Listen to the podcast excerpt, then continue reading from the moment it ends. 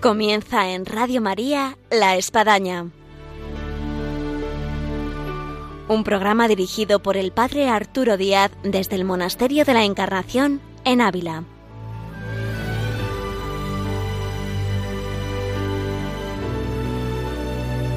Hola, buenos días, les habla el Padre Arturo Díaz, bienvenidos a La Espadaña. Como todo último viernes de mes, tenemos con nosotros a María Ángeles Álvarez en Vida y Obras de Santa Teresa.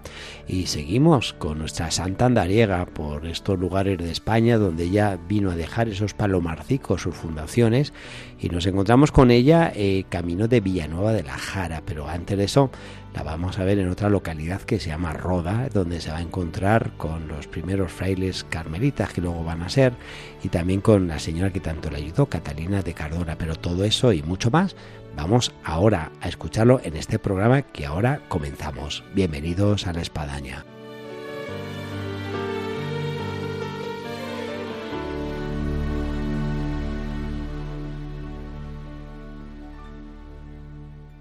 Buenos días, María Ángeles. Buenos días, un saludo para todos. Un gusto tenerte de vuelta aquí en nuestro programa, en este caso de último viernes de mes, siguiendo la vida y obra de Santa Teresa. Y vamos a hacer un poco recopilación para que nuestros oyentes sepan por dónde nos hemos quedado, vamos a decir así, con el carromato parado con esta nuestra Santa Andariega, Santa Teresa de Jesús. Sí, nuestra santa que como vemos pues no para, que está andando por todas partes y dándonos testimonios preciosos por, por buena parte de la geografía de España. En este caso va para hacer la fundación de Villanueva de la Jara, que como habíamos dicho en programas anteriores, pues bueno, ella al principio no era, no estaba nada decidida a hacerlo, ¿no? Y, pero al final, poco a poco, como vimos ya, se fue, fue viendo un poco más de luz y animándose. Y también, como vamos a ver, bueno, pues va a ir poco a poco, eh, todas las piezas van a ir cuadrando, ¿no? Para, para poderlo hacer.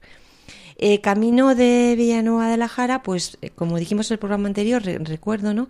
Pues llegó a La Roda, que es el sitio donde había vivido esta señora tan tan especial que fue Catalina de Cardona que tenía pues un aura de, santidad en el momento antes de morir y luego ya después y que bueno pues que ayudó a los a los primeros frailes carmelitas descalzos pero bueno un poco con muchas peculiaridades por su propia personalidad no que era como muy cambiante. Y bueno, cuando llegó allí, pues como dijimos también en el programa anterior, pues los frailes carmelitas salieron todos con sus capas blancas a recibir a su madre y ella, bueno, se emocionó de, de ver la, el recibimiento que tenía de todos los frailes que dijo que eran como florecillas en un campo florecido, ¿no? O sea, florecillas blancas. Una evocación bien pictórica en este caso, de la realidad que ella veía, sin y duda. maternal. Y bueno, también con esta señora eh, doña Catalina de Cardona, eh, cuyo cadáver se veneraba como santa desde hacía tres años allí en, la localidad, pues tuvo en la comunión un, éxtasis Santa Teresa en el que esta señora comunicó con ella y la dijo que no tuviera preocupación de la fundación de, que iba a llevar a cabo eh, porque, porque iba a ser muy buena, ¿no? Y dijo que no me cansase, le dijo a la santa, que procurase ir adelante en estas fundaciones decir, y bueno, pues tomó nuevamente pues como energía, determinación para poder seguir adelante. Se detuvieron cuatro días eh, mientras daban aviso a Villanueva de la Jara de que, de que Santa Teresa eh, iba a llegar, la santa, ¿no? Eh, en estos cuatro días, bueno, pues pudo hacer algo que a ella la encantaba y que muchas veces no podía, que era tratar con sus descalzos, pues hablar con ellos, pues preocuparse de todas sus cosas, es decir, pues tener un contacto, ¿no? Porque pensemos que hoy en día nos comunicamos rápidamente con teléfonos, con WhatsApps, ¿no? Con cualquier persona y tenemos idea de su vida en directo. Rápidamente. Pero en aquella época, o sea, ella hacía sus fundaciones, dejaba a un grupito de frailes en este caso, y realmente lo que iba conociendo de ellos era o bien cartas que iba mandando al, al superior, eh, o bien comunicaciones de alguien que pasaba por allí que le decía, ¿no? Pero, decir, esta comunicación que hoy tenemos tan intensa entre nosotros, pues tenemos que pensar que no tenía nada que ver en la antigüedad. Para nada. Incluso no hay que remontarse tanto para atrás. María Ángeles, basta preguntar a personas que tienen más de 50 años para arriba y pueden contar algo un poco de, de esas situaciones donde uno se iba sin teléfono móvil porque no había, sin poseer un teléfono a mano, en fin. Entonces en esto yo, yo me planteo, ¿no? En estos lugares en los que ella estaba llevando a cabo eh, pues la reforma y a la vez pues las nuevas fundaciones, ella dejaba un grupo de, de, hijos o hijas y se iba, ¿no? Y bueno, la marcha de aquello, pues por supuesto dependía, dependía de este grupo. Entonces el poder entrar en contacto con ellos y hablar, pues estos cuatro días a la santa le supieron realmente a gloria. También porque en este momento, pues le contaron algunas cosas de Fray Juan de la Cruz de los distintos frailes que, que, le conocían y pudo la santa en estos momentos, según nos dicen los expertos, leer algunos escritos espirituales del santo. Y hay una, una frase de Santa Teresa de este momento sobre San Juan que a mí me parece especialmente ¿Cuál es? tierna y especial y que la refleja mucho. Dijo, los huesos de aquel cuerpecito han de hacer milagros. Mm, y qué gran verdad se hizo, ¿eh? Una grandísima verdad. Es decir, bueno, cuerpecito, porque ya sabemos que la santa siempre decía que Fray Juan de la Cruz era más bien bajito. Siempre le decía, por lo menos era más bajo que ella. El medio fraile. Y le llamaba medio fraile. Y, bueno. y, es cierto lo que comenta María Ángeles, como las reliquias que luego salieron una vez muerto de San Juan de la Cruz originaron tantos eh, milagros y tantas gracias que bueno que, ha hecho que la gente se pelara por tener algo de San Juan de la Cruz. Sí, además es que lo, lo, que llama la atención es que esto lo dijo la santa antes de, que, de morir San Juan, ¿no? O sea que pero bueno, que esto justamente, bueno, pues viene a decir un poco la consideración grandísima que tenía eh, la santa por San Juan y, y, también que lo que le iban contando todo, toda la comunidad de, de los frailes y, y, ella poco a poco se, se fue dando cuenta. Bueno, mucha gente se acercó a la zona para ver a la santa y le obsequiaron con un niño Jesús eh, que se llamaría el fundador. Bueno, sabemos la afición de Santa Teresa por los niños Jesuses. Abundante. Y que eh, yo creo que en casi todas las fundaciones y, los y hoy en día en conventos siempre hay un niño Jesús. Las fundaciones eh, históricas pues siempre tienen muchos de ellos una historia de Santa Teresa detrás, que Santa Teresa se le, le regalaron o que ya lo llevó como este, ¿no? Que le ofrecieron aquí en este momento. Aquí tenemos uno en la encarnación en el museo y que es muy especial, María Ángeles, porque mm, eh, es de la casa de Santa Teresa. Es decir, su padre, don Alonso, lo entregó como parte de, la dote, este niño Jesús. Así que ya esto hace ver cómo la devoción que tenía Santa Teresa de Jesús al niño, al niño Jesús pues ya venía desde la casa paterna. Ya, es una historia preciosa, ¿no? Sí. Que engancha pues su vida como reformadora y como gran madre del Carmelo, pues con su propia infancia y su juventud en casa de su padre. Muchas cosas que hay en casa de los padres, ¿no? Que, que al final nos marcan. Sí, sí, sí. Nos marcan, ¿eh? Como el cuadro que tenemos de la Samaritana también. Cuántas veces Teresa de Niña se vio de inspirar en ese pasaje, el cual luego hace pues una gran un relato y meditación sobre el mismo, en base al agua, al agua viva. Sí, sí, además eh, Santa Teresa en este momento eh, pues dijo que este niño Jesús que lo colocaran en la portería, eh, por la parte de dentro, para que todo el que tuviera que pedir algo, pues que lo pudiera hacer. Y es decir, que se lo pidieran al niño Jesús. Es decir, vemos como más que una mera eh, un mero escultura pequeña de un niño, eh, para ella el niño Jesús y otras imágenes estaban recubiertas de vida, de vida verdadera, de, que nos remitían al niño Jesús de manera directa y que por tanto podía, se podía pedir, se podía hablar con él. No sé, me parece, eh, también relata mucho la manera de entender la santidad y, el, y la relación con los santos que tenía Santa Teresa.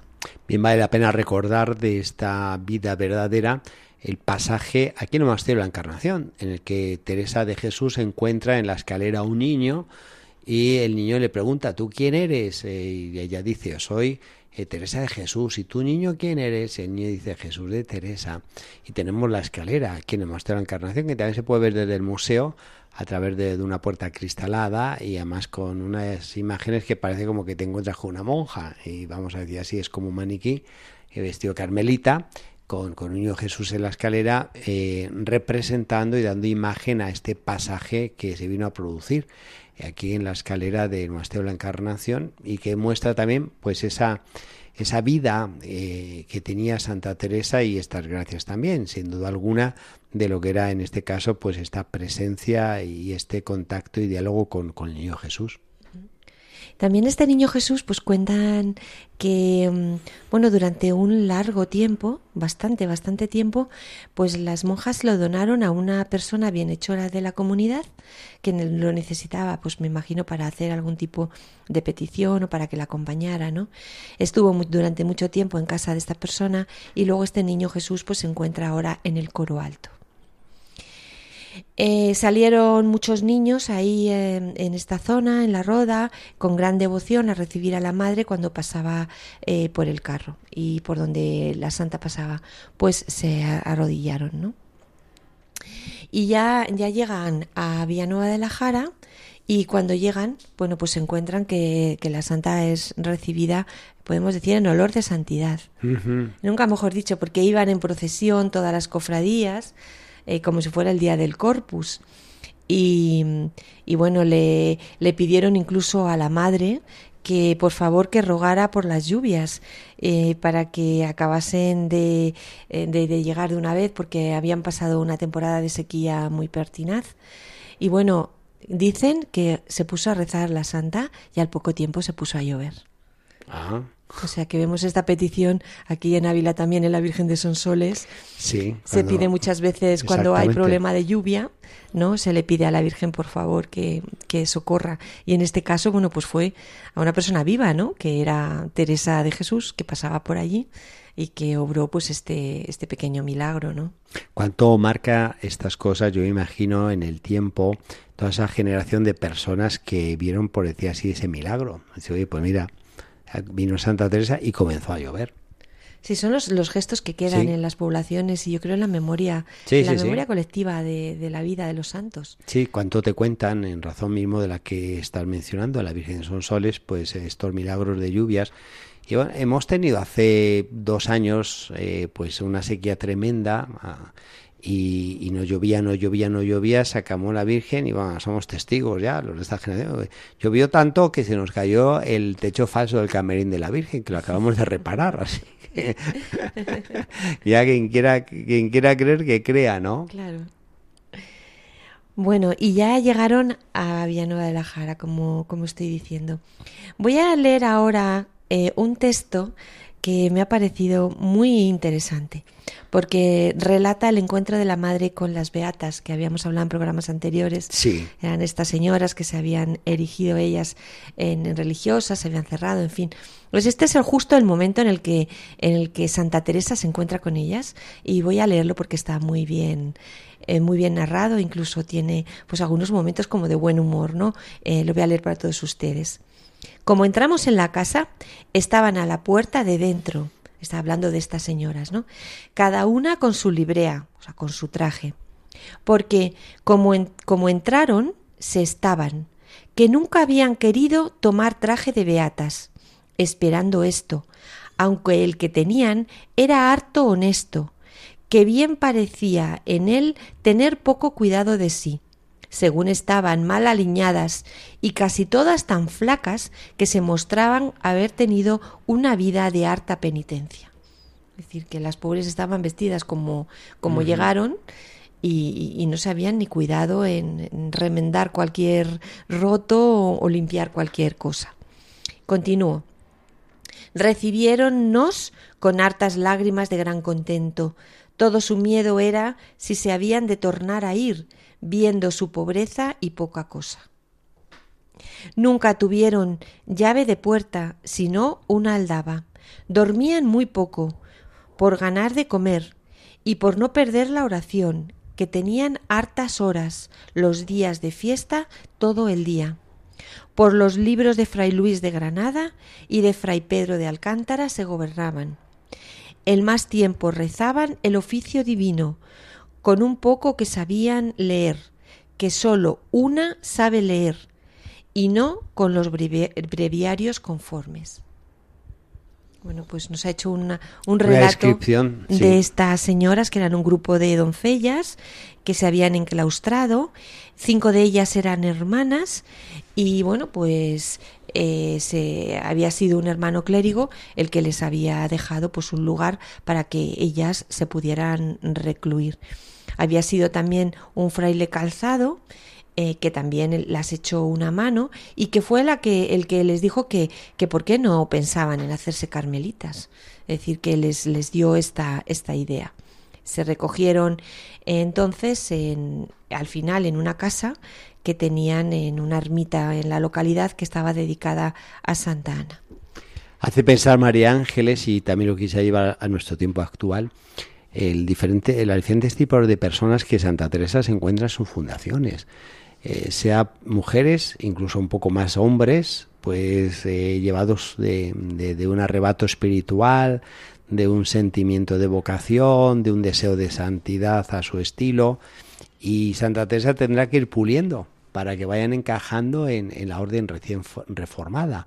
Y bueno, en algunos casos, bien sabemos, y lo ha relatado en algunas ocasiones Ángeles, no va a ser fácil este tipo de personas porque, bueno, pues ya están muy hechas, quizás son muy suyas, eh, generan ambientes tensos, difíciles, en fin, eh, qué misterio. Porque es que esto se sigue dando y por eso estoy quiero también en la actualidad de gente que, bueno, tiene su conversión y desea tal vez pues seguir un estilo de vocación, de llamada de santidad, pero que no, no encaja en, en, patrón, en patrones que le son presentados, sean de seminarios como de conventos, de monasterios, de órdenes y, andan por ahí. ¿no? Sí. sí. Sí, sí, porque eran muy variopintas. O sea, había estas cinco hermanas que hemos dicho, pero también había una señora viuda que se juntó con cuatro hijas pequeñas todas entraron allí en esta en esta comunidad, pero es que esta señora ya tenía 56 años. Y para la época, vamos, supondría 80 casi. Para la época y entrar con unas hijas, bueno, estamos hablando de una época en la que estas cosas pues sí que había, ¿no? Estas beatas, bueno, lo cierto es que, que bueno, fueron muy dóciles y se, se a, a, todo lo que la madre les decía, pues ellas estaban como muy dispuestas a seguir adelante. Pero antes de que llegara la santa, pues ellas habían construido pequeñas celdas y, dormían allí todas, todas juntas. Eh, pudieron comer eh, poco porque veían que la harina eh, bueno pues que, que, que, tenían pues que era muy pobre que era muy poca y que realmente se les iba a acabar pues tanto las frutas que tenían un peral un, unos manzanos enanos y, y bueno, lo único que ellas veían que, que, le pedían al Señor que las ayudara y que bueno, un poco era un poco milagroso que, que pudieran seguir encontrando una pera y pudieran seguir encontrando unas manzanas y que al final sí que tuvieran un poquito más de harina, ¿no? Como vemos todo este relato, pues nos viene a mostrar la precariedad que tenían, ¿no? El hambre, la miseria, las pobres que tenían que ir a pedir para, para poder comer. Y, en este momento, bueno, pues eh, la santa eh, consoló a una señora del lugar eh, que, que, no podía tener hijos y entonces en este momento pues mandó a la tornera, que era Ana de San Agustín, para que estuviera con esta señora. Bueno, pues al final esta señora también sanó y pudo tener descendencia y son pues estos pequeños gestos, ¿no? Que, que se recuerdan en, en los lugares de las cosas que había hecho la santa. Bueno, eh, Teresa quería dejarles el convento terminado, pero no pudo, no pudo porque tenía eh, por una parte eh, su enfermedad y su malestar como persona mayor que era pues la iba poco a poco tocando y por otro lado pues que tenía muchísimas peticiones para seguir haciendo fundaciones no eh, pero como sabemos que la santa lo dejaba todo muy organizado pues dejó todo el diseño todo como se tenía que hacer claramente no y lo que ella pensaba que había que hacer eh, digo que tenía una, una situación de enfermedad y de ancianidad, lo podemos llamar así la santa, porque en este momento sufrió un golpe muy fuerte mientras comía en el refectorio y, y, realmente bueno pues tuvo que, que, recuperarse. Como vemos estos episodios ¿no? Eh, los, los va teniendo la santa con mayor frecuencia, ¿no? Pues así momentos de crisis, o sea, que, que, realmente la, la, dejaban muy, muy tocada, ¿no? Y bueno, las que regresaron con, con la santa, pues eh, eran Ana de San Bartolomé y Beatriz de Jesús, su sobrina. Y volvieron nuevamente, pasaron otros dos o tres días en el convento de la Roda y se dirigieron a Toledo. El día 25 de marzo, pues pasaron en una ermita que estaba dedicada a la Dolorosa, eh, pasaron para oír misa y a comulgar. Bueno, allí había mucho gentío porque justamente era el día de la fiesta. Parece que llega siempre el momento menos oportuno para pasar desapercibida. Sí, ella quería pasar desapercibida y siempre se, se encontraba con lío. Bueno, aquí le ocurre un caso que yo realmente cuando, cuando lo he leído no me lo podía ni creer. ¿no? Porque estamos, venimos de una mujer que era recibida en olor de santidad por donde iba, que todo el mundo le pedía favores, que ella hacía favores, que hacía mm, pequeños milagros. o sea, ¿no? Y entonces llega aquí a esta ermita dedicada a la dolorosa, entonces van a comulgar y los clérigos no las querían dar la comunión a, la, a, la, madre y a las hermanas, porque decía que eran gente que andaba por los caminos y que por tanto no era de fiar si les podían o no dar la comunión. Sí. Y bueno, al final eh, convencieron que las dieran el olor de santidad. el olor de santidad. Me gusta mucho porque es un poco como las dos caras de la vida, ¿no? que, que a veces está iluminada, pero a veces está en sombra. Y a veces es dulce y a veces es amarga, ¿no? Bueno, que le costó mucho a la santa que las dieran de comulgar en el día de la fiesta de la, de la, de la ermita de la Dolorosa. Y una vez que las dieron de comulgar un poco por, por, por la obligación, las echaron de la iglesia con cajas destempladas, ¿no? y bueno, las, las abuchearon y eh, sabemos que como, y nos imaginamos cómo, cómo actuó la santa, ¿no? Pues ya que la vamos conociendo un poco, pues realmente la santa no, no se defendió. O sea, no se defendió. Y, um, y entonces eh, ella realmente mm, lo único que, que pensaba, eh, como luego lo, lo, comentó cuando la estaban abucheando, era que, que echaba mucho de menos la presencia de Fray Antonio de Jesús porque era de la zona. Es decir, bueno, si yo tuviera aquí un padre que dijera, oigan, que esta señora no son gente de la... Estas que andan por los caminos, eh, sí es verdad, andamos por los caminos, pero somos gente de fiar y podemos comulgar porque somos cristianas, ¿no? Y, y, nos, y luego diría, pero bueno, ¿por qué nos abuchean? ¿No?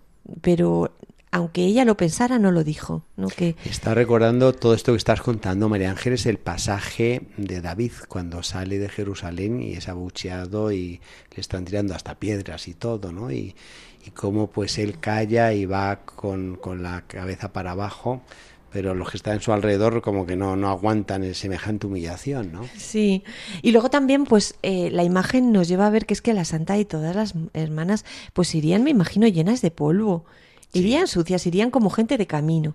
Como la vieron muchas veces también las, las, las pintas, podemos decir, ¿no? En española. Eh, las pintas de alguien o el aspecto que tiene alguien muchas veces nos determina a considerar si es digno o no de determinadas cosas. En este caso de comulgar o de considerarlas, ¿no? Y diría la santa, bueno, aunque ustedes no me conozcan, ¿no? Pues, ¿por qué me tienen que juzgar así? ¿No? Los prejuicios que podemos a veces tener o que se pueden tener en algún momento por la apariencia física y, la indumentaria de algunas personas. Las situaciones, sí. Aquí nos pasa de vez en cuando que viene gente, pues claro, con una pinta que parecen más que peregrinos vagabundos y que están haciendo pues un camino de Santiago o que vienen caminando desde Fátima, en fin, puede haber de todo un poco y te hace dudar cuando pues también lo mismo, te toca la puerta y dice si pudiese hospedarme o, o necesitaría para comer, en fin, que estoy caminando, dónde está la iglesia que quiero entrar y bueno, pues genera duda de será un ladrón, será cierto, no será cierto, en fin. Bueno, nos podemos acordar en ese momento de este episodio de Santa sí, Teresa. por eso, por eso lo saco. La pobre santa también fue considerada una vagabunda. Y hay muchos oyentes que de alguna forma están en ermitas, parroquias, iglesias, santuarios y, viven un poco esto. Que puede ser que, que, que, no es una mendiga cualquiera, que es que es Santa Teresa de Jesús. bueno, pues llegaron a Toledo el día 26 de marzo del año 1580 eh, y vieron que, que la madre Brianda estaba muy mal, con lo cual ya le dieron la extrema opción. Ya habíamos hablado de la Madre Brianda, que la santa la consideraba una de las mujeres más claras en, de las, dentro, del, dentro del Carmelo, pero que estaba realmente muy, muy enferma. En Toledo se encontró con el padre Gracián y eh, se pusieron a hablar y entonces podemos decir que echaron campanas al aire podemos decir, o que, no sé, de esos momentos que, que, hay como chispas, ¿no? Entre dos personas a la hora de planificar algo. Venga, vamos a hacer lo que yo me les imagino diciendo, vamos a hacer lo que siempre hemos querido hacer. En Gracián, y, y Gracián decía, venga, Teresa, vamos a animarnos. ¿Qué es lo que los dos querían desde hace tiempo? Pues hacer la fundación en Madrid era un sueño que tenían, eh, que realmente lo, lo, querían. Como sabemos, la Santa siempre, siempre quiso fundar en ciudades grandes y en el centro de las ciudades. ¿no? Muchas veces ciudades y localidades pequeñas a ella se le hacían... No era lo que ella quería, porque ella realmente quería con los Carmelos que fueran como foco mm, de vida Oasis interior. urbanos, como los clasificó San Juan Pablo II y entonces que dieran, que, que, fueran como un faro, ¿no? Um, que fueran a difuminar un poco eh, todo, toda, toda su vida y toda su la espiritualidad que tienen, la santidad que hay, ¿no? A toda la comunidad y que fuera pues una gran ciudad. Con lo cual, y el padre Gracián también apoyaba en esto, ¿no? Y para poder, eh, poder hacerlo. Ahora será un sueño que en Santa Teresa no se dará, quedará ese pendiente que luego lo harán otros, pero no ella. Sí, pero vamos, como vamos a ver, va a hacer el intento y va a determinarse a ir por Madrid y, y pasó por allí, como vamos a ir poco a poco narrando en el, en el programa. Y todo esto, padre, simplemente una pincelada final. Eh, salpicado de todos estos ataques que la seguían dando de pirlesía que ella llamaba, eh, unos dolores muy fuertes de corazón que esto le dio en este momento, en Jueves Santo, eh, el 31 de marzo, bueno, pues ella misma decía, cierto pensé que me moría, aunque no lo creía del todo, ni se me daba más morir que vivir. Es decir, que, que quería poner esta, esta nota final, es decir, que con todo lo que la santa va viviendo y esta vida que no para, pues también tenía consigo pues encima una enfermedad, una ancianidad, una debilidad, pero que es una debilidad que la empuja a seguir adelante. Qué bien. Pues María Ángeles, muchas gracias por esta intervención, por este seguir llevándonos por los caminos de Santa Teresa. Nos quedamos aquí en Toledo y esperamos el próximo pues eh, programa en que pues una vez más estamos con Santa Teresa en Toledo. Sí, bueno, y vamos a ver cómo, cómo se determina ir a Madrid y todo lo que lo que ocurrió allí, ¿no? Eh, la entrevista con el cardenal Quiroga, en fin, una serie de, de cosas muy interesantes y cómo continúa con, con, su vida, con sus fundaciones y con toda, con toda su obra. Muy bien, pues hasta la próxima, María Ángeles. Salud.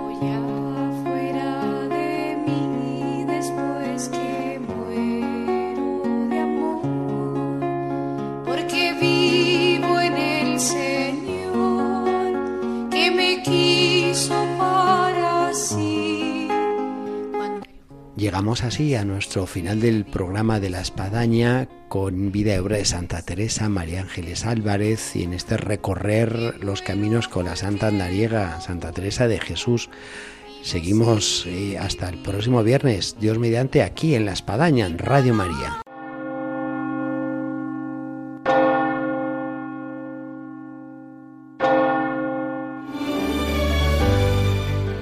Han escuchado en Radio María La Espadaña, un programa que dirige el Padre Arturo Díaz desde el Monasterio de la Encarnación en Ávila.